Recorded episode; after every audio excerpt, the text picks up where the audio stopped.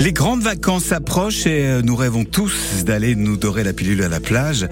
Alors l'équipe de la France, toute une histoire se prépare elle aussi au congé d'été. Et comme euh, je vous disais, il y a comme un parfum de monoï dans l'air, la vente Grimbert. Le monoï. Le mot est haïtien et veut dire huile sacrée. En effet, ce produit iconique de nos vacances est issu d'une tradition polynésienne millénaire puisqu'il était déjà utilisé par les ancêtres des peuples polynésiens, les Maoris, comme huile sacrée lors des rituels ancestraux.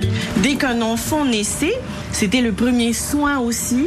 Donc on appelle tavaille, hein, donc c'est vraiment euh, de d'oindre, oindre l'enfant. Si le monoï est principalement connu en France comme un produit solaire parfumé dont on aime s'enduire le corps dès les premières chaleurs de l'été, les Polynésiens, eux, l'utilisent toute l'année pour protéger leur peau et leurs cheveux de la déshydratation, des agressions du soleil, du vent et du sel marin. Bref, c'est un incontournable du patrimoine culturel de ces Français d'outre-mer.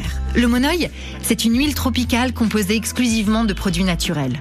Deux ingrédients mythiques, de l'huile de noix de coco provenant des sols coralliens de Polynésie française et des fleurs fraîches de tiare, elles aussi cueillies à Tahiti et sur les îles alentours un savoir-faire ancestral perpétué de génération en génération par les Polynésiens. Et c'est pour la préserver des contrefaçons que le gouvernement polynésien et l'État français se sont battus pour obtenir, il y a plus de 30 ans déjà, une appellation d'origine. Ainsi, le monoï de Tahiti fait partie des rares produits cosmétiques à bénéficier de ce label de qualité qui protège son identité culturelle et géographique tout en garantissant son authenticité. Demain, on se retrouvait en pénurie de tiare Tahiti, on ne pourrait plus ni commercialiser ni exporter euh, ce produit. Aujourd'hui, 400 tonnes de monoï de Tahiti sont produites chaque année sur le territoire pour être commercialisées à l'international, dans plus de 100 pays. On peut dire que le secret de beauté des Polynésiens n'a jamais été autant partagé. Mmh, merci Lavande pour cet émouvant portrait.